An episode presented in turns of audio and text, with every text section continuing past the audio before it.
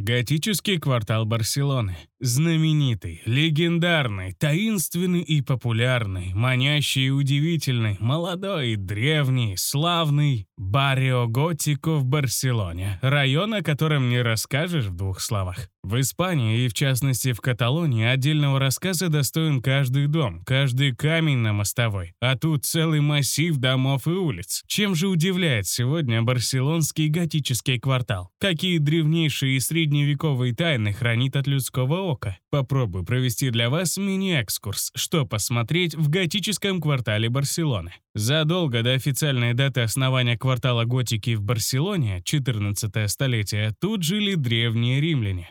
Селение их называлось Барсино. От него, по одной из версий, произошел весь город Барселона. Район, о котором сегодня рассказываю, самый популярный среди туристов. Достопримечательности готического квартала. Новая площадь. Это новая старая площадь и квартала, о коем идет речь, и всего города. Отнюдь не игра слов, а исключительно реальность. Площадь с таким новым названием имеет весьма солидный возраст, насчитывающий более шести веков. Именно с этого места стартуют все прогулочные маршруты по готическому кварталу. Туристы могут увидеть развалины акведука эпохи Древнего Рима, стену периода первого столетия до нашей эры. Есть даже оборонные башни, прошедшие капремонт и несколько несколько интересных зданий архитектуры барокко. Кстати, акведуки, остатки которых тут наблюдаются, снабжали горожан водой с ближайших гор. Собственно, для этого и строили площадь в далеком 14 столетии. Не для церемоний и праздников, а для вполне бытовых и хозяйственных нужд. Итак, смотрите достопримечательности в готическом квартале в Барселоне мы начинаем именно с этой площади. Площадь Сан-Джуме, Святой Яков или Сан-Джуме. В честь него названа данная достопримечательность. Ее считают главной среди всех подобных в Барио Готико. На ней стоят важнейшие официозные админ-здания. Среди таковых мэрия и дворец правительства, о которых я расскажу немного позже. Такое расположение дает площади Сан-Жауме право принимать важнейшие шествия и парады, устраивать торжества и праздничные мероприятия. Разумеется, все традиционные ежегодные праздники проводят именно тут, поэтому если вы приедете в Барселону, в период новогодних каникул или пасхальных выходных, наверняка станете свидетелем пышных и ярких торжеств. Берите на заметку, планируя свой отпуск и маршрут. Площадь Короля или Королевская площадь. Площадь не слишком масштабна, но яркая и красивая. Неоклассицисты построили ее в 19 столетии. Такой архитектурный стиль на тот момент выбивался из общей канвы готического квартала. Королевская площадь сегодня изобилует многочисленными пальмами, а ее окружение составляют рестораны, бары и кафе, а также клубы. Площадь имеет прямое отношение к легендарному Гауди. Именно он создавал дизайн здешних фонарей. Так что вам следует взглянуть на Королевскую площадь хотя бы ради этого. В общем, площадь данная молодуха среди остальных. Ничего сверхъестественного тут назвать и описать не возьмусь, сравнительно многолюдная, симпатичная, из разряда очередных. Кафедральный собор. Кафедральный собор, находящийся в Барио-Готику, также значим и красив, как подобные соборы других городов. Этот собор Святого Креста и Святой Евлалии, шик и блеск готики. Длина здания 93 метра, ширина 40 метров, высота 70 метров до пика основной башни. Многие века собор терпел вмешательство архитекторов и строителей. Окончательный вид главному фасаду придали лишь в конце 19 столетия. Он до сих пор вызывает споры ценителей архитектурного мастерства. В работе основывались на чертежах 15 века. Впрочем, основная стройка велась с 13 по 15 века. В данном культурном заведении переплелись могущество и изящество, массивность и элегантность. Мощи святой Евлалии, которые хранятся тут, считаются важнейшей реликвией. Саркофаг загорится подсветкой, если вы, щедрый турист, кинете монету в 50 центов в его щель. Декор собора вызывает такой же волнительный восторг, как и внешний вид здания. Резьба по камню, дереву, металлические кованые решетки, образующие ажурные хитросплетения, гербы с позолотой, шикарные витражи. Более подробно об убранстве кафедрального собора сможете прочесть в моем тур-отчете о посещении Барселоны.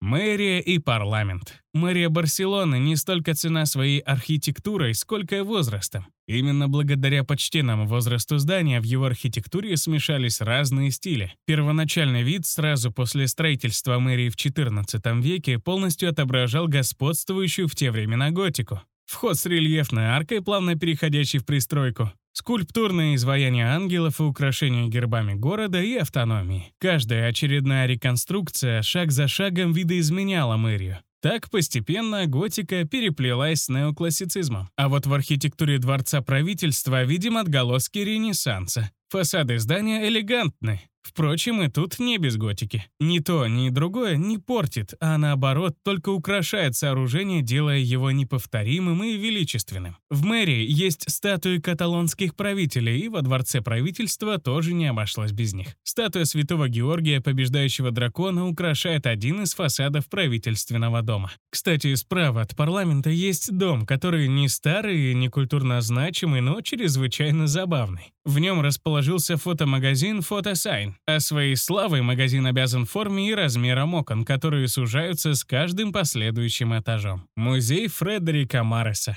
Очень легкий, как по мне, музей. Тут не надо быть знатоком и ценителем высокого искусства или разбираться в живописи. Достаточно просто интересоваться старыми вещами абсолютно разных сфер применения. Некто Фредерик Марес, каталонский скульптор и коллекционер, на протяжении жизни коллекционировал все возможные вещицы, а потом решил подарить их городу. Так и появился на свет музей Фредерика Мареса. Его также называют сентиментальным музеем. Вам может показаться, что в помещении музея царит беспорядок. Частично так и есть. И старинные фигурки из ритуалов язычников, и сбруя португальцев, и ключи из чугуна, и швейные машинки, чего тут только нет. Охвачен период от Древнего Рима до наших дней. Но королем среди экспонатов считают не древние вещи и предметы, а чемодан коллекционера, в котором тот свозил со всей страны свои находки. Римские колонны и еврейский квартал. Если вы направляетесь по Каррер дель Паладис, то обязательно упретесь в популярную достопримечательность в виде храмовых развалин. Датируются они вторым веком нашей эры.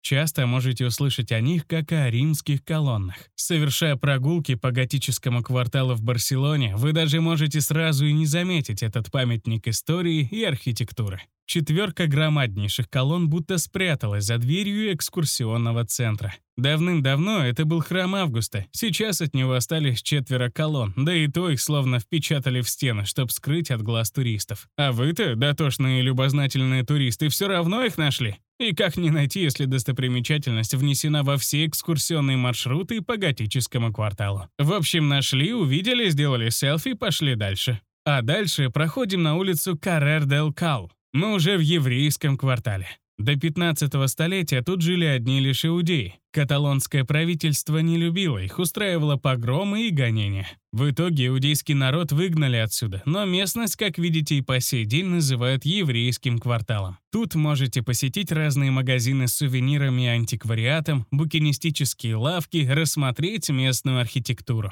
Также в информационном центре можно познакомиться с предметами быта изгнанного народа.